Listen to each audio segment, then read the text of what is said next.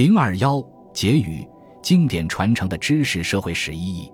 在中古时代，知识是如何被生产、复制、流通和演化？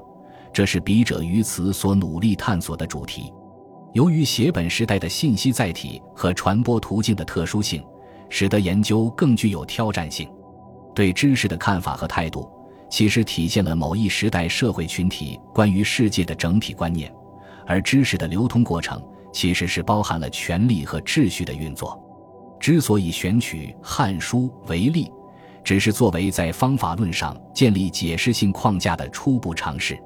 在本章的第一部分，我们主要依靠敦煌吐鲁番《汉书》写本讨论它的传抄状况。表面上看来还比较偏重文献学的考证，但其实是想把这些珍贵的文献从传统敦煌学研究的牢笼中解救出来。放到经典文本的社会化制造的视野中，企图超越将出土文献仅仅视为史料加以运用的立场，并将写本学引入史学研究，试图通过文本分析，把文本重置到文本的产生与流通的历史语境之中，探讨各种抄本背后撰述者和传抄者的立场与目的，发掘其深层内涵。通常讲社会史，往往就和民间的。下层的联想纠结在一起，但是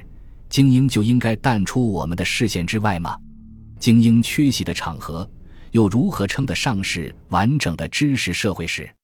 因此，本章第二部分考察了精英学习经典的方式，以及经典中的知识怎样转化为学术记忆和信仰力量，注入他们的知识活动和人生实践。花的笔墨虽然不多。但少了这一块零碎而简短的素描，整个历史图像就又成了残卷了。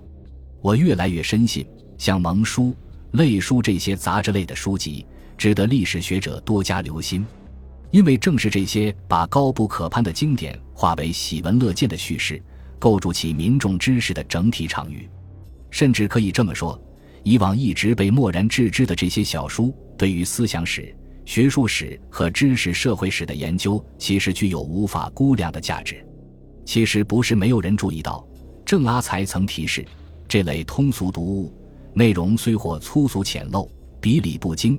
但却是唐代民众日常生活所孕育出的通俗作品，是最能反映当时社会生活与庶民思想的真实面貌。葛兆光也敏锐地指出，比如敦煌卷子中发现的很多小类书。像《孔子备问书》《随身宝》《太公家教》以及《兔园策》等等，它的包罗万象和排列秩序，其实可以反映当时知识的定型和简化。而现存的各种同盟课本，如从汉简《仓颉篇》到敦煌本的《太公家教》，以及后来的各种私塾读本教材，它对知识的分类和介绍，其实可以透视当时社会一般知识程度。而各种各样的考试卷子。从科场成文、测问式样到如今的高考试卷，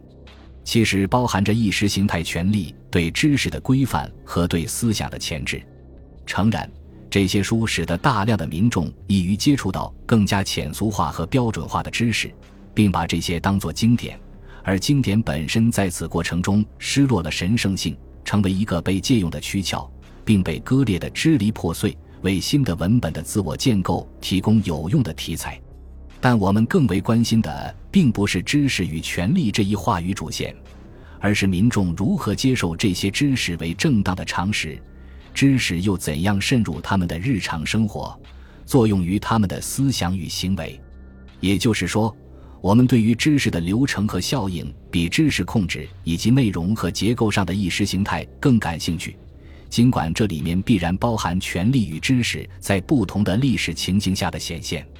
知识经由社会扩散，进入公共性知识体系，成为大众所共享的文化，不仅是知识的技术性转换，更要紧的是带来了特定时空条件下应社会需求而产生的功能性的变化。经典和专注者的知识受众的接受度和倾向性，社会对于这些文本的期待，特定的历史环境是造就知识传统的要素，也是促使其变异与再生产的动因。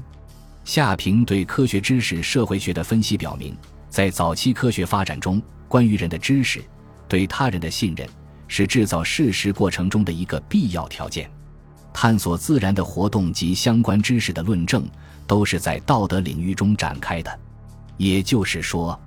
真理的成立和传播，主要靠的是社会的信任。